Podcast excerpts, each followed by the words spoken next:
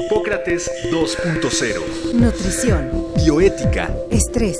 Vacunación. Salud. El Programa Universitario de Investigación en Salud y Radio UNAM presentan Hipócrates 2.0. Investigación y vanguardia en salud.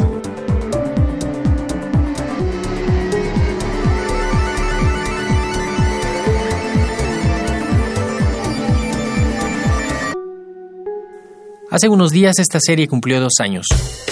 El primer martes de agosto de 2017 se transmitió el primer programa de Hipócrates 2.0. Desde entonces, cada semana llevamos a ustedes temas de salud relacionados con la atención médica y la investigación de nuestro país. A lo largo de más de 100 programas, hemos platicado con expertos que nos han ayudado a comprender diversas enfermedades y su importancia y a entender temas y problemas complejos relacionados con la salud, donde la investigación o la docencia han contribuido de manera significativa. Durante todo este tiempo, hemos procurado rescatar el espíritu hipocrático enfatizando el lado científico de la medicina.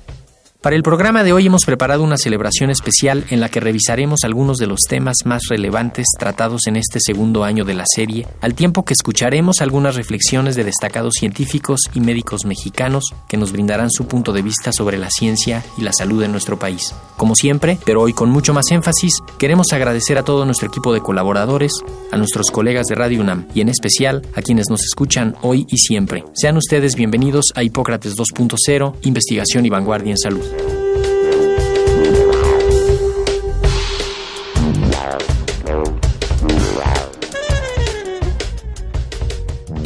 Hola, ¿qué tal? Bienvenidos a Hipócrates 2.0. Yo soy Mauricio Rodríguez, como cada semana les doy la más cordial bienvenida. El día de hoy tenemos un programa especial, tenemos un programa de, de celebración de nuestro segundo aniversario, así que hemos preparado un material que esperamos que resulte de su interés. El programa, para empezar, va a durar una hora. Pues para armar el programa de hoy invitamos al doctor Samuel Ponce de León, que es el coordinador del Programa Universitario de Investigación en Salud y pues es la mano detrás de este programa. Pues antes que nada le doy la bienvenida, doctor Ponce de León, bienvenido a Hipócrates 2.0. Estupendo, mucho gusto en estar aquí con ustedes. Hola Mauricio, hola Omar. Eh, nos va a acompañar en este programa Omar López Vergara, que pues estuvo con nosotros eh, acompañándonos desde el inicio, fue parte de la idea original y del, pues, del primer año y medio del programa. Omar, bienvenido. Gracias Mauricio. ¿Qué tal Samuel? Pues me da mucho gusto estar aquí eh, como en otras ocasiones y pues disipar también alguna idea que hayan tenido de que Mauricio y yo nos habíamos peleado y así no somos muy amigos, nos hablamos todos los días. Este, me da mucho gusto estar de nuevo aquí. ¿Vas a decir algo Samuel? Y nada más es que sí hubo rumores de que Omar López lo había contratado hoy el Atlético de Madrid. Y se lo No, no, no, no. Todavía no. Seguimos en pláticas. Así es. Entonces, bueno, pues vamos a tener la participación por vía remota de personalidades de la investigación, de la ciencia en diferentes campos y a diferentes niveles. Nos van a dar su punto de vista sobre el panorama y las perspectivas de la investigación eh, en salud en México. Justamente queremos destacar la importancia de la investigación, eh, quizá de la investigación en salud enfáticamente, pero vamos a, a, platicar sobre eso. Así que primero escucharemos el comentario del doctor Antonio Lascano, que es pues uno de los personajes que ha estudiado la biología de la evolución de manera más importante, yo creo que a nivel mundial, y es investigador eh, en la Facultad de Ciencias de la UNAM. Hipócrates 2.0, segundo aniversario. Uno no puede concebir ni el desarrollo eh, social, intelectual de un país, ni las aplicaciones concretas que la ciencia puede tener en beneficio de la población en ausencia de la investigación científica. La investigación científica es un componente esencial de toda sociedad contemporánea. Hemos aprendido históricamente que eh, podemos desarrollar eh, una serie de productos de aplicación útil en corto plazo o a largo plazo, a tal punto que no lo veamos de inmediato, solamente cuando se está apoyando económica, social y políticamente el desarrollo de grupos de investigación. Si uno ve a nuestro alrededor, inmediatamente se percata de que problemas que van o hechos que, que vemos como eh, actos eh, ya culminados desde la presencia de un teléfono celular hasta la utilización de eh, la luz eléctrica en una habitación hasta la aplicación de antibióticos, son el resultado de la investigación a lo largo de generaciones de grupos de muchos eh, investigadores que en general han incluido estudiantes. Es decir, la investigación tiene como uno de sus componentes esenciales la formación directa de jóvenes que en el futuro serán los científicos eh, a partir del contacto directo con la experiencia de quienes los han precedido, de sus maestros y desde luego de la práctica de la investigación enfocando problemas desde muchos puntos de vista. Eh, la investigación científica eh, no produce o no busca de inmediato producir eh, fenómenos o soluciones a los problemas, sino que la investigación científica produce conocimiento. A veces ese conocimiento nos puede servir de tener aplicaciones inmediatas, como cuando buscamos desesperadamente una solución eh, médica al problema del, del SIDA, por ejemplo, pero en otras ocasiones, como ocurrió con la física cuántica, se desarrolla toda una comunidad en torno a una serie de problemas teóricos a principios del siglo XX y gracias a ello ahora tenemos eh, teléfonos celulares, computadoras y aviones que pueden atravesar el océano sin ninguna dificultad. Ese es un punto que es importante mantener en mente porque finalmente la investigación científica es un proyecto social, histórico, colectivo, a largo plazo y no utilizarlo, no verlo así, es estar sacrificando el futuro más bien inmediato de los niños y los jóvenes de hoy. El tener un programa de radio que se llama Hipócrates no nada más es un homenaje a uno de los fundadores de la medicina, sino también un vehículo absolutamente maravilloso para satisfacer, para eh, las dudas que todos tenemos sobre la medicina, sobre sus implicaciones sociales, sobre los problemas éticos que se plantean. Yo me alegro muchísimo de que estén cumpliendo su segundo aniversario y felicito a todo el equipo que ha girado en torno al doctor Ponce de León y sus colaboradores para poder hacer un programa tan exitoso. Ojalá que podamos celebrar muchos, muchos aniversarios más. Hipócrates 2.0, segundo aniversario. Bueno, nos dice el doctor Antonio Lascano, destacamos la importancia de los maestros, que es algo, algo muy hipocrático, ¿no? De, lo de dar lecciones, de, pues en este caso de investigación y de ciencia, para que los que vienen eh, se formen y hagan que el conocimiento siga avanzando. Pues sí, destacar desde luego el papel de los maestros, pero fundamentalmente el papel de los estudiantes en este proceso de construcción del conocimiento que es absolutamente fundamental, con el cual podemos ir desarrollando un futuro, esperamos que cada vez mejor.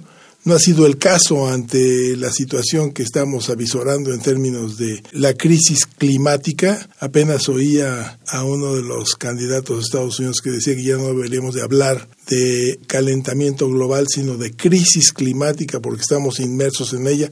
Pero en fin, el desarrollo del conocimiento es lo único que nos va a permitir tratar de construir un mejor futuro y lo hacemos en un trabajo conjunto entre maestros y estudiantes. Pues eh, me llaman la atención varios puntos. Primero lo que menciona Antonio Lascano respecto a la inmediatez. Estamos como muy acostumbrados a que cualquier cosa necesita resultados inmediatos, quizá por influencia del capitalismo. Y esto no es una buena política pública, me parece, a largo plazo. Creo que uno de los ejemplos más patentes los podemos ver en el desarrollo justamente de la UNAM. Eh, desde hace mucho tiempo la UNAM se ha estado posicionando como una de las mejores universidades en el mundo, está me parece en el lugar número 120 o por ahí y cada vez está en una posición mejor, lo cual pues permite tener muchísimos más avances que se pueden aplicar en muchos campos, en el campo de la salud, eh, hemos o se ha revisado en el programa eh, varias aplicaciones de lo que esto puede realizar. En algún programa mencionaba eh, que en otras culturas esta situación de darle pues énfasis a algo que no sirve para nada aparentemente es importante y en el caso por ejemplo del del VIH-Sida, Samuel, este investigador italiano que estudió retroviruses, los estudió durante 40 años sin que sirvieran para nada y la gente decía, ¿por qué estudias retrovirus? Y pues, no, no son importantes. Y a, la, a raíz de,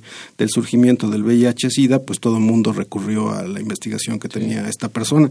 Entonces, pues es difícil insertar en las políticas públicas como esta visión a largo plazo, sobre todo porque estamos en un país pues exenal, ¿no? Que les interesa que las cosas salgan seis años y ya. Y que no sabemos, no siempre se sabe exactamente para qué va a servir y cuál va a ser su aplicación. Y no debería. Eso, justamente generar conocimiento para que pues otros lo conecten quizá y justamente a partir de esa conexión se den pasos hacia las siguientes etapas o se pues se recurra a soluciones y a, y a herramientas que antes no, no estaban, ¿no? Sí, bueno, es, un buen ejemplo el de VIH y recurrir a, a, los estudios de Galo que durante toda su vida había estado trabajando con retrovirus, que había efectivamente también desarrollado el estudio de causa y efecto entre el retrovirus y algunos tipos de eh, neoplasias hematológicas, pero simultáneamente el desarrollo de gentes que estudiaban la transcriptasa reversa y de personas que habían desarrollado además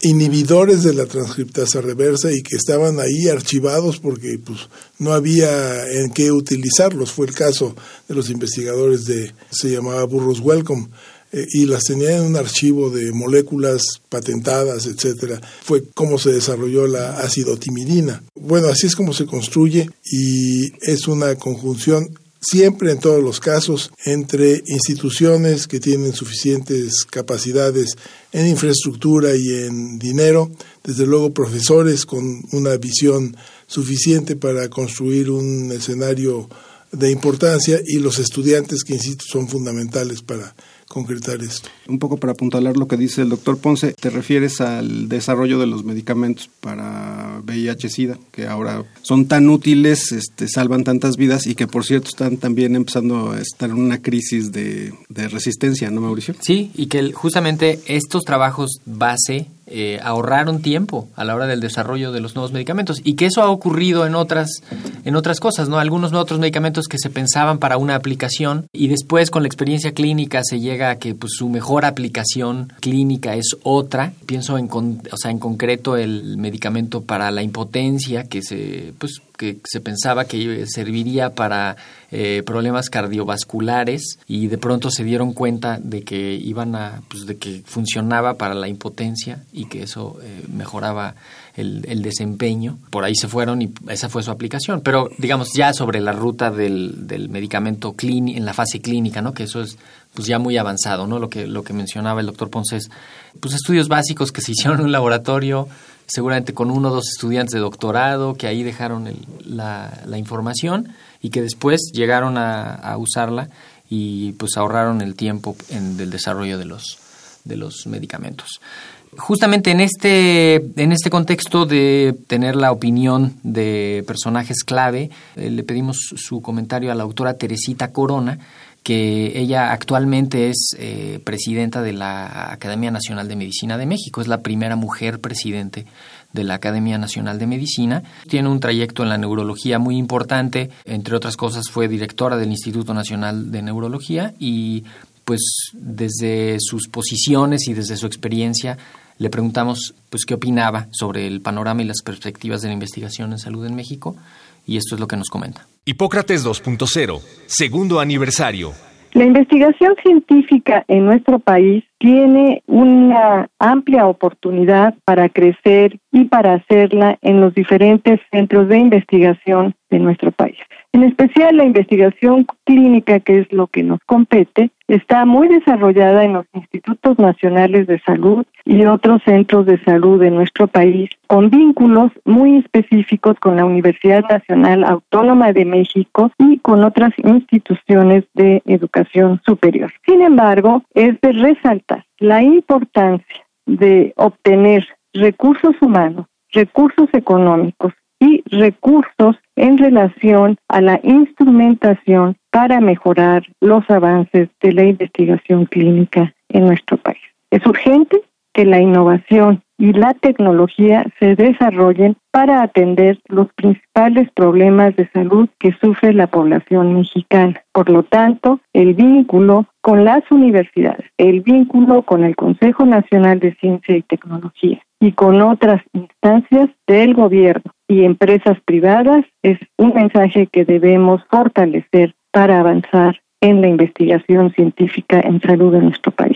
Y finalmente quiero resaltar la importancia que ha tenido este programa para la educación en salud que ha tocado temas tan importantes como la contaminación ambiental, que como sabemos es un factor de riesgo para la presentación de muchas enfermedades crónico-degenerativas en nuestro país y en el mundo, así como otros tales como salud mental, un pendiente de atender en salud pública, temas variados que tenemos que atender y que reforzar en nuestro país.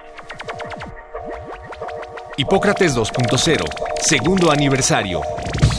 Fue la doctora Teresita Corona, presidenta de la Academia Nacional de Medicina, y pues creo que pone el dedo en la llaga cuando dice, pues se necesitan recursos, recursos, recursos, ¿no? humanos, materiales, eh, económicos, eh, ciertamente hay una infraestructura que ya está lista, los institutos nacionales de salud, los hospitales de alta especialidad, los hospitales generales, la plataforma del IMSS eh, gigantesca, eh, para que resolvamos en conjunto los problemas nacionales de salud. Bueno, sí es cierto esto que están señalando. Vale la pena quizás hacer una reflexión en relación a producción, desarrollo de profesionistas dedicados a la investigación. Hay una gran inversión en esto en términos de esfuerzo, de tiempo, eh, de personas dedicadas a esto. Y desafortunadamente, por esta falta de recursos que hay también simultáneamente, estas eh, profesionistas finalmente no se pueden incorporar a realizar su actividad aquí en México. Y se habla mucho de la fuga de cerebros, que pues más que fuga de cerebros es un intento de sobrevivencia de cerebros, porque no hay realmente en el país plazas para poder incorporar a todos estos maestros o, doctores en ciencias que hacen un entrenamiento aquí, terminan un entrenamiento más específico en el extranjero. Y cuando voltean para regresar a México no hay donde se puedan incorporar.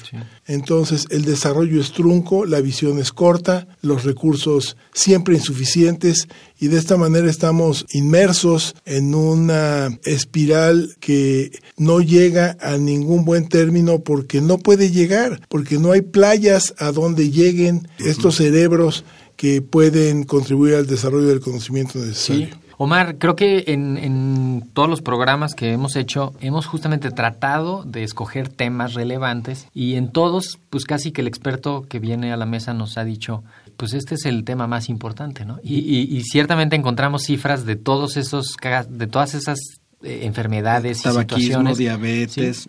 Que ahí están ya como un catálogo de, de, por si quieren, por dónde vamos a empezar a resolver los problemas nacionales de salud, pues podría meterse a los podcasts de Hipócrates 2.0. Exactamente. Sí, lo, lo, que a mí me ha llamado la atención en concordancia, espero, con lo que dice la doctora Teresa Corona, es que... Tenemos como la filosofía de esperar la tecnología que venga del extranjero. Eh, hay una correlación importante entre desarrollo eh, y desarrollo del PIB y desarrollo económico y la, y la inversión que se hace en investigación científica. Lo vimos en un fenómeno eh, a partir de la década de 1960, de los 60 a 2000, en donde hubo una migración de estudiantes asiáticos, particularmente japoneses y chinos, a las universidades inglesas y norteamericanas en donde lo que hacían era pues invertir tremendamente en, en, ciencia y tecnología y pues el resultado de esto es que para 2032 me parece China va a ser la primera economía del mundo. Entonces por si se piensa que la inversión en investigación no es importante, pues parecería, a muchos estudios lo arrojan así, que es de las inversiones más importantes que pueden hacerse.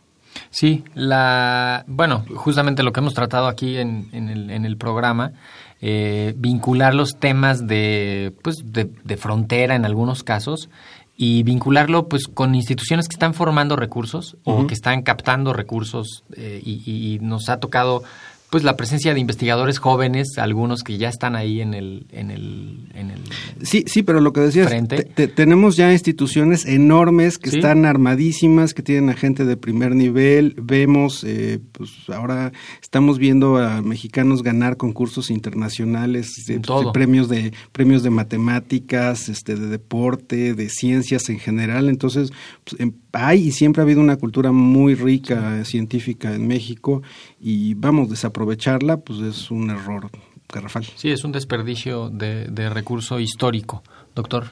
Aunque claro que también conviene nuevamente eh, subrayar eh, eh, que todo el desarrollo para poder, finalmente el tema central aquí es uno de los temas centrales de salud, para poder llegar a buen término es tener un desarrollo muy armónico de toda la infraestructura que se refiere a la salud. Y este es uno de los temas que actualmente se han mencionado recientemente, en términos de la falta de desarrollo en el país del primer nivel de atención, porque aquí hablamos de los temas muy especializados en el programa, pero no hemos abundado en términos de lo que es el primer nivel que también requiere un desarrollo y en donde también hay necesidades de hacer investigación clínica muy muy particular. Entonces, hoy hay una discusión ciertamente a nivel de salud en México en donde se trata de enfatizar que se desarrolle eh, precisamente este primer nivel de atención y es un reto que tendremos que ver cómo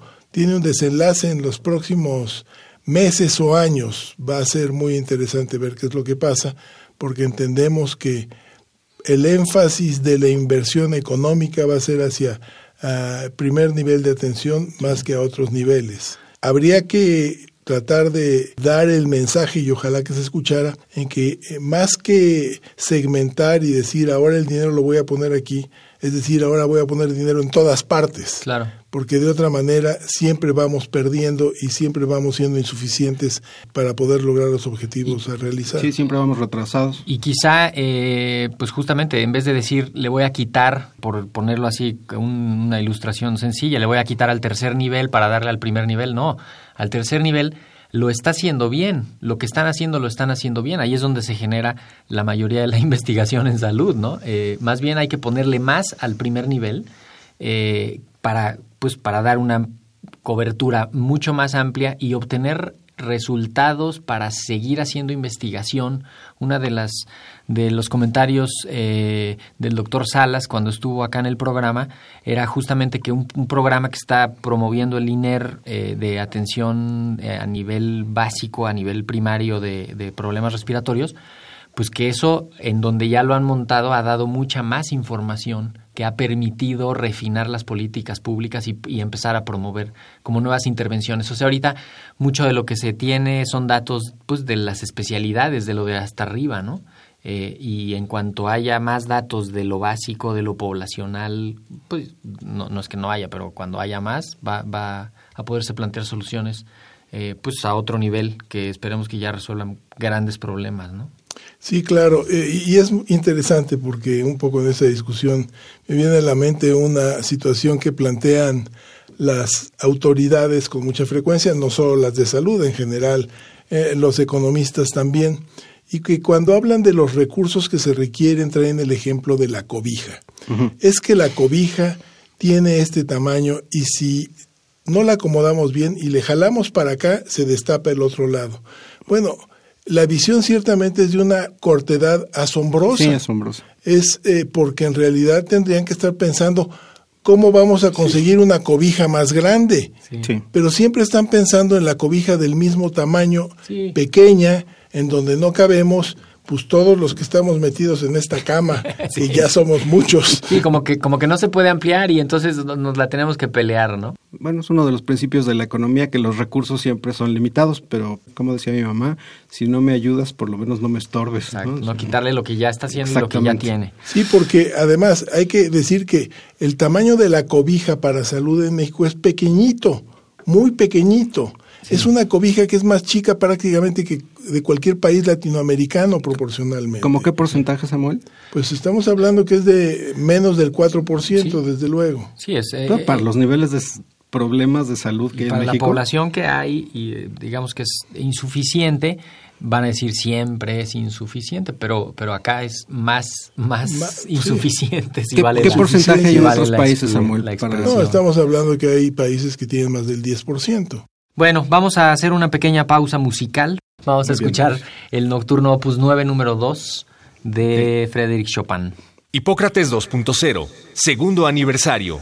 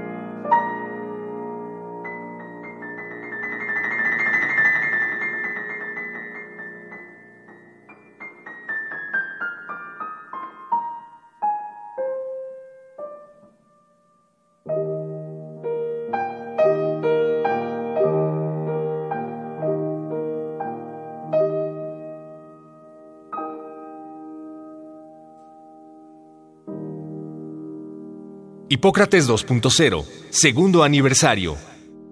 Eh, retomando eh, esta pausa musical que tuvimos, la escogimos en parte porque en algún momento hicimos un programa con el doctor Adolfo Martínez Palomo sobre música y salud, músicos y salud. Músicos y enfermedades, me parece. Eh, y ahí salió eh, pues el estudio que él ha estado haciendo durante varios años sobre las biografías médicas de compositores, básicamente. Y bueno, Chopin salía en el escenario, eh, además de porque tuvo tuberculosis y fue muy famoso ese caso, pero pues porque es uno de los componentes románticos más importantes este nocturno, desgraciadamente, me recuerda un anuncio eh, de unas cremas, me parece. De la modernidad. de, la modernidad. creo, que debería estar prohibido que, a pesar de que sea del dominio público, se relacione así. Patrimonio cultural. patrimonio cultural y que no, no, no hagan eso. Chopin es un compositor que dio muchísimo eh, al piano, era a la música en general, era un hombre extremadamente neurótico, parece este, repetía las cosas y este, ensayaba muchísimo. Una obra parece que la transcribía y la transcribía hasta que le costaba meses este, terminar, pero pues el, resultado siempre es este, sorprendente. Creo que no hay obra de Chopin que alguien pudiera pensar que es inaudible o fea. No, no, no. Y la y bueno, el programa Música y Salud que hicimos con el doctor Martínez Palomo, lo que lo pueden encontrar en los podcasts que están en el sitio de Radio UNAM y pues regresemos a, la línea que teníamos. Eh, estábamos platicando justamente sobre la importancia de la pues de tener una agenda de investigación congruente con la nación con los recursos con las necesidades con el, la infraestructura eh, creo que ya nos ha, nos han dejado dos eh, comentarios muy valiosos el doctor Antonio Lascano y la doctora Teresita Corona al respecto eh, no sé si quería retomar algún punto, doctor, antes de que, de que escuchemos a la siguiente intervención. El otro punto que conviene comentar es precisamente la función de este programa, Hipócrates 2.0, en términos de que el conocimiento en general tiene que ser eh, difundido, tiene que ser llevado en su mayor extensión posible al público en general, eh, porque finalmente es de esta interrelación en donde surge propiamente un avance paulatino en el conocimiento y en la cultura. Entonces, eh, la función de Hipócrates 2.0 es llevar los conocimientos que generan los grupos de investigación clínica en México fundamentalmente, también algunos investigadores básicos, y tratar de traducirlos para que se enriquezca y se comprenda el desarrollo científico, clínico, médico, mensajes importantes en salud. Podremos hablar de algunos de ellos quizás en algún momento, eh, pero eh, entendemos que es parte de las funciones, por un lado, de la universidad, desde luego en particular del Programa Universitario de Investigación en Salud, y en consecuencia de Hipócrates 2.0, entablar este diálogo entre la universidad, el sistema de salud, los conocimientos médicos y el público. Así es, y, precisamente por eso eh, nuestra pues nuestra lista de temas y de invitados ha sido eh, muy variada. Hemos, hemos tenido pues casi que ver con todos los temas. Eh, han venido investigadores de los institutos nacionales, han venido eh, investigadores de la propia universidad, eh, han venido clínicos que están en, el, en el, frente de, batalla de la, de la atención clínica. y siempre con este espíritu de, pues, de divulgación, de conectar puentes, de, de tender puentes para que, pues, para que se conecten grupos, para que se conecten temas. Eh, hemos tenido una retroalimentación interesante en las redes sociales de, gente que ha escuchado el programa y que le ha interesado y que ha pues comentado o que nos han comentado que pues que justamente eh, supieron de un tema o de algo que estaba ocurriendo específicamente pudieron irlo a buscar gracias a que estábamos trayéndolo a la mesa. Creo que desde el inicio se fue el espíritu Omar con el que quisimos. Yo, creo que uno de los grandes aciertos del programa, que ahora lo digo viéndolo desde fuera, ahora que no lo conduzco, eh, contigo Mauricio, es que difícilmente podríamos encontrar un programa en el mundo que tenga el poder de convocatoria que tiene Hipócrates 2.0. Es decir, eh, se han tenido aquí a los mejores investigadores en eh, ciencia médica, investigadores en salud.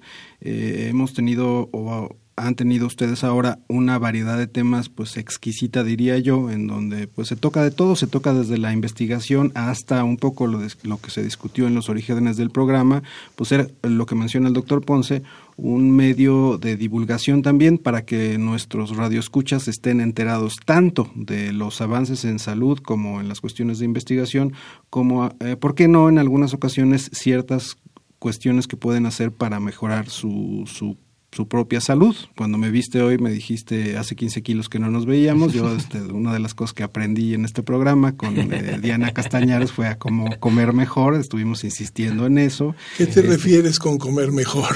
Comer, cuernitos de 80 pesos.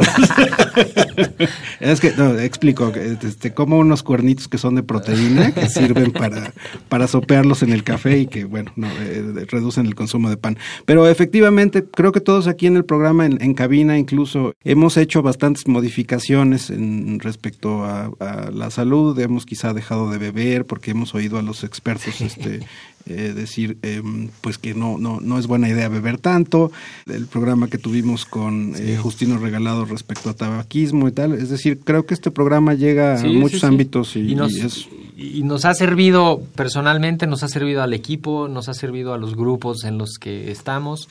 Eh, creo que pues esa ha sido la, la idea de esto. En, en, eso sí se ha logrado. Bueno, vamos a escuchar nuestra tercera eh, intervención. Eh, en esta ocasión le preguntamos a la doctora María Elena Medina Mora. Ella actualmente es la coordinadora del Centro de Investigación en Salud Mental Global del Instituto Nacional de Psiquiatría y pues también tiene una eh, larga trayectoria eh, científica y clínica y administrativa. También fue directora del Instituto Nacional de Psiquiatría y pues una personalidad eh, muy destacada en el estudio de las adicciones. así que pues le preguntamos que cómo veía el panorama y perspectivas de la investigación en salud en México y esto es lo que nos comenta. Hipócrates 2.0, segundo aniversario. Bueno, muchísimas gracias por la oportunidad de estar con ustedes el día de hoy, que se celebra este aniversario, que para todos es un motivo de alegría que siga funcionando, que haya funcionado también y que cumpla una función tan importante.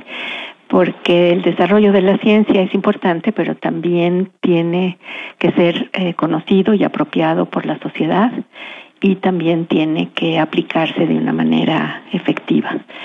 México ha tenido una contribución muy importante, tanto nacional como internacional, en el campo de la, de la ciencia y de la investigación en salud, de la investigación médica. Eh, las principales contribuciones vienen de esta área y eso ha sido gracias a que hay instituciones que han permitido que los investigadores trabajemos durante muchos años en lo que nos gusta y podemos trabajar en sinergia. Ahora, en el campo de la salud mental, pues es un campo que requiere investigación de manera importante. Ha sido posible documentar y cuantificar la magnitud, la necesidad de intervención, los tipos de intervenciones que funcionan y el costo de no atenderla. Eh, si nosotros no somos capaces de usar esa información para cambiar la política pública, pues nos quedamos de una manera eh, cortos a lo que es nuestra responsabilidad. Entonces, el tener por una parte esta posibilidad de desarrollar a partir de la investigación, eh, implementación, ciencia de implementación y hacer llegar los programas que funcionan a las personas que van a recibir el tratamiento es un punto importante y la otra es poder hacer que llegue a la población. Y la función pues de este programa ha sido justamente eso, difundir información, hacerla llegar a la población, lograr una apropiación social. Por lo tanto, los felicito y espero que sigan adelante con esta importante labor. Poder hacer entrar dentro de esas contribuciones a la salud mental ha sido un trabajo importante. Esto incluye a las adicciones, porque digamos que es una área que se desarrolla en la perspectiva científica de una manera más tardía y estoy pues muy contenta de lo que en el campo muchas instituciones que trabajan en el tema han logrado. Entonces hoy vemos que la perspectiva eh, de lo que nos han dado los datos, de la importancia de cambiar una orientación, de tratar enfermedades a tratar personas, tratar la comorbilidad, atender las necesidades, no criminalizar a los jóvenes, eh, poderles dar el apoyo que requieren para que cumplan sus tareas en el momento que les toca, principalmente, por ejemplo, los jóvenes estudiantes, pues nos llena de mucha satisfacción, ¿no? Que la que el desarrollo del conocimiento nos haga ver las necesidades de un cambio de paradigma y que éste se esté dando. Hipócrates 2.0, segundo aniversario. Fue la doctora Marilena Medina Mora, actualmente es la coordinadora del Centro de Investigación en Salud Mental Global del Instituto Nacional de Psiquiatría, que pues también ahí es una sede de investigación clínica muy importante eh, que ha generado información que pues se ha traducido en políticas públicas de salud y que pues constantemente están eh, trabajando en el asunto de la salud mental y de las adicciones, que sería como de los, de los dos componentes más importantes. Doctor, ¿alguna anotación? Lo que, lo que nos comentó la doctora Medina Mora, los avances de la implementación de los, de los resultados de las investigaciones. En el, cuando platicamos sobre el libro de investigación clínica, justamente anotábamos que la doctora Medina Mores había escrito el capítulo de adicciones y de salud mental en ese, en ese libro y pues es justamente destacar la importancia de tener datos confiables que aterricen eh, en, la, en la población para, pues, para mejorar la salud de la población. Sí, claro, esta comunicación es absolutamente fundamental, eh, por eso es interesante eh, el mantener este tipo de canales, que es lo que permite realmente enlazar algunos resultados con los temas que son importantes para, para la población. Es también de destacar que eh, la generación de estos conocimientos, que implica un gran esfuerzo, muchas veces se queda eh, limitado a algunas publicaciones, a algunos cuadernos, y no realmente llega a ser parte del conocimiento general que es donde tendría que llegar, además de que efectivamente enlazar todo esto y tratar de tener una política pública eh, efectiva es el último tramo que tiene que recorrer la investigación finalmente científica, ¿no? Modificar algunas prácticas, evidentemente. Sí, nos, nos han venido a contar del trabajo que se hace en, en el campo clínico, la investigación que se tiene, los datos que se tienen digamos, ahí está toda esa información, ¿no? Este, esperemos en los próximos meses, quizá en los próximos años, pues ver que haya modificaciones respecto al, asuntos que tienen que ver con obesidad, en particular etiquetado de alimentos, eh, que tiene que ver con consumo de sustancias eh, nocivas. Eh, esto que comentó la doctora Medina es importantísimo, cambiar el enfoque del combate a las drogas es, es fundamental. de que no son criminales, si quieres mejor decir que son enfermos y que se les dé atención de salud, pero eh, quitarles ese ese componente de, pues, de criminalización a, los que estén relacionados, ¿no?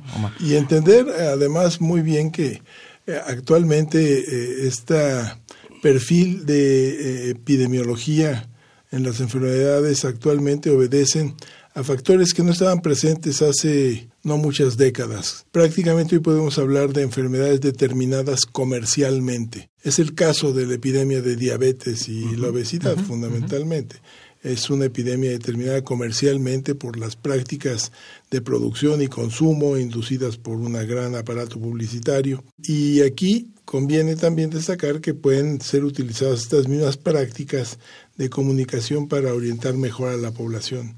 En el caso de salud mental, por ejemplo, destacar un gran porcentaje de la población que sufre de depresión y que va a continuar aumentando en las próximas décadas y que pues hay que buscar medidas de intervención prácticas para sectores inmensos de la población. exactamente. O la situación de eh, la resistencia antimicrobianos, que también es un mensaje fundamental, en donde el público tiene que entender que juega un rol muy importante porque finalmente eh, los antimicrobianos, que son actualmente una herramienta indispensable para que se mantenga el sistema de atención médica actual, están perdiendo sus capacidades rápidamente, la resistencia ha crecido y es de esperar que en pocas décadas el panorama sea casi de vivir sin antibióticos efectivos, lo que será terrible. Pero para cambiar las prácticas todos tenemos que ser responsables, incluyendo las familias.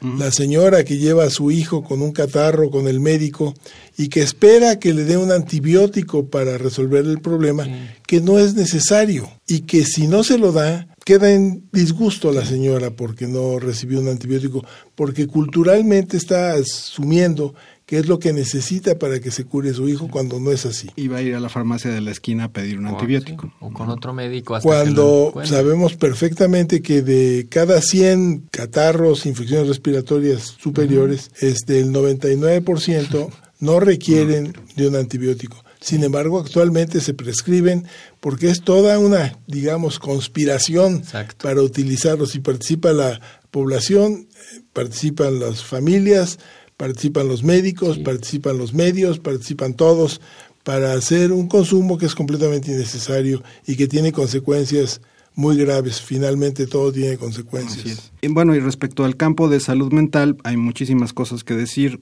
hay también estudios que señalan que si todos los psiquiatras y los psicólogos eh, y trabajadores sociales y enfermeras se pusieran a trabajar 24 horas atendiendo a toda la población mexicana que lo requiere, no, eh, no alcanzarían, eh, atenderían a un 5% de la población aproximadamente, tanto por la densidad de población como por idiosincrasias particulares mexicanas.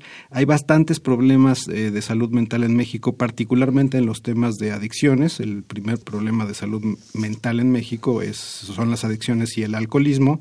Después, curiosamente, lo platicábamos en alguna ocasión, Mauricio, la fobia social y desde luego la, de, la depresión y la ansiedad. Eh, lo que dice el doctor Ponce respecto a pues buscar eh, tratamientos que sean efectivos y que lleguen a toda la población y lo que mencionaba la doctora eh, Medina Mora de buscar tratamientos basados en evidencias que pues lleguen a toda esta sombrilla que necesita ayuda en salud mental. estaba leyendo la semana pasada un artículo respecto a um, terapia automatizada, es decir, terapia que uno recibiría este, a través de algún dispositivo electrónico o a través de la computadora. Es algo que se está eh, investigando y que si bien no sería lo ideal, sería por lo menos alguna manera de que las personas que tienen este tipo de problemas este, puedan acceder a, terapia pues, en lugares remotos o algo así. La psicoterapia y ciertos tipos de psicoterapia se conoce que es, que es muy efectiva, además pues, de los tratamientos psiquiátricos en general. Eh, nosotros tres somos bastante creyentes en, en todas estas cuestiones de tratamiento psicológico y psiquiátrico. Este, en muchas ocasiones, pues el doctor Pons seguramente no tendrá empacho en decir lo que necesitas ver es un psicólogo, ¿no? Y seguramente lo haces, lo haces con frecuencia. Bueno, quizás no con tanta frecuencia como debiera, pero sí lo hago. Pero un poco el tema este de eh, la inmensa penetración de la enfermedad mental, como de otras enfermedades, pero en particular la enfermedad mental, que además se ha construido en su atención en algo muy individualizado. Por lo tanto, como lo, tú lo acabas de señalar, es prácticamente imposible ofrecerle atención a toda la gente que lo requiere.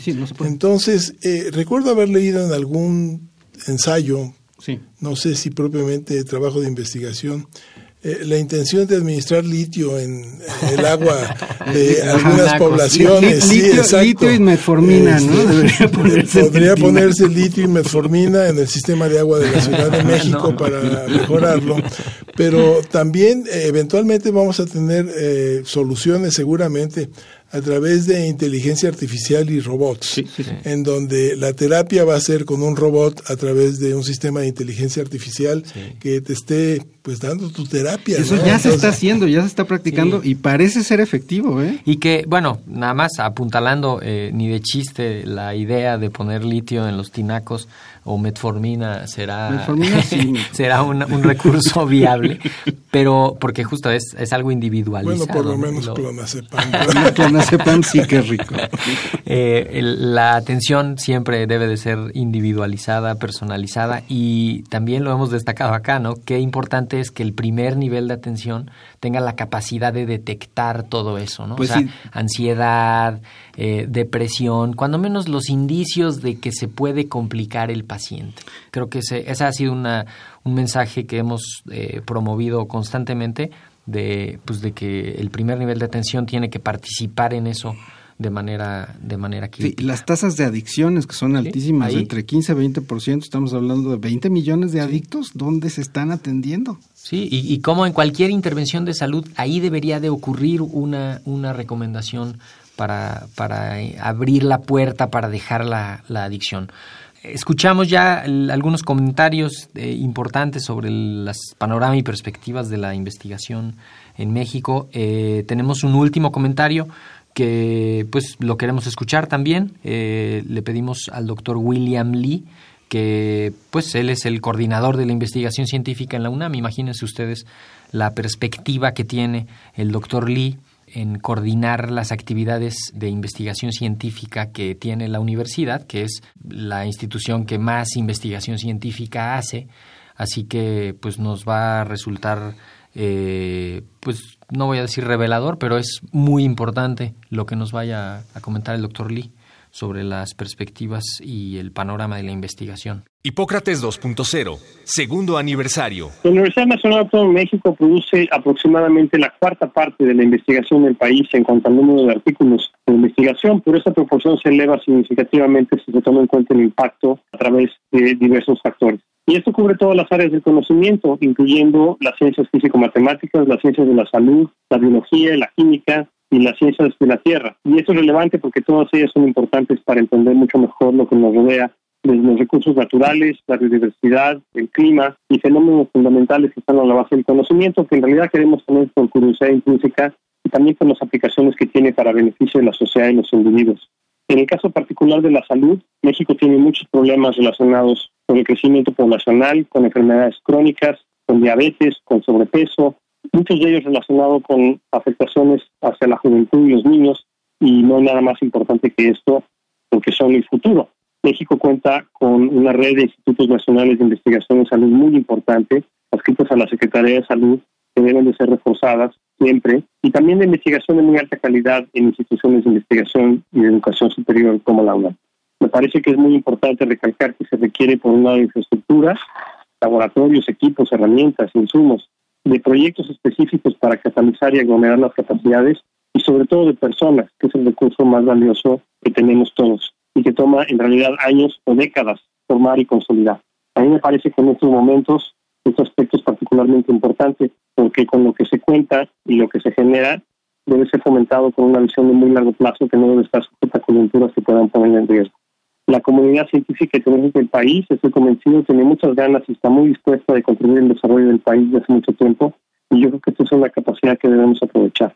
En el caso de la UNAM, pues nuestra universidad ha sido y es un factor de desarrollo muy importante en las ciencias y la tecnología en México, lo ha sido por mucho tiempo y yo confío que así va a seguir el caso, a seguir siendo el caso para beneficio de nuestra casa de estudios y por supuesto de nuestro país. Quisiera aprovechar la oportunidad para extender una calurosa felicitación al programa por su segundo aniversario. Muchísimas felicidades. Hipócrates 2.0, segundo aniversario. Bueno, siendo la UNAM la institución con mayor investigación científica eh, en México, los comentarios del doctor Lee son sumamente oportunos y pues nos revelan la importancia de la investigación, que lo esté diciendo parado desde ahí, desde, desde donde está la cartera de investigación más importante del país, pues es sumamente, sumamente importante escuchar eh, las palabras del doctor Lee. Lo que se vincula desde el PUIS pues tiene que ver con la investigación en salud. Entender que eh, esta vinculación que se tiene que hacer con el público es fundamental. Tratar de mantenerla a través de un programa que mantiene esta interacción entre el público, los investigadores, el puente que representa el programa, es fundamental para poder tratar de obtener los últimos fines de los proyectos. Así es. Y que eso, pues justamente hemos tratado de traerlo acá, acá a la mesa. Como el nombre de nuestro programa lo indica, eh, Hipócrates 2.0, rescato ya para ir cerrando parte del juramento hipocrático que dice justamente que instruiré con preceptos, lecciones habladas y demás métodos de enseñanza a mis hijos, a los de mis maestros y a los discípulos que me sigan bajo el convenio y juramento que determina la ley médica y a nadie más. Creo que eh, aquí se quedaba en la parte técnica de solo adiestrar técnicamente a los que a los que se estuvieran dedicando a eso, pero el espíritu es justamente el de la el de la divulgación, el de pasar el conocimiento y creo que eso lo hemos tratado de ir rescatando y me parece que pues e, esa parte no sé si la hemos logrado, pero cuando menos la hemos intentado, doctor. Ese, esa es precisamente la intención. Desde luego es un ensayo de diálogos hipocráticos entre la generación de eh, los conocimientos médicos, del el estado actual de la práctica médica y de los mejores objetivos para la salud para platicarlos con la población. Y pues creo que eso es lo que viene para el tercer año. Vamos a seguir platicando de temas, vamos a traer expertos, vamos a tratar de tomarle el pulso eh, cuando podamos al, a la población, a escuchar algunos testimonios, vamos a pues vamos a, seguir haciendo lo que estamos haciendo, pues los años que vengan.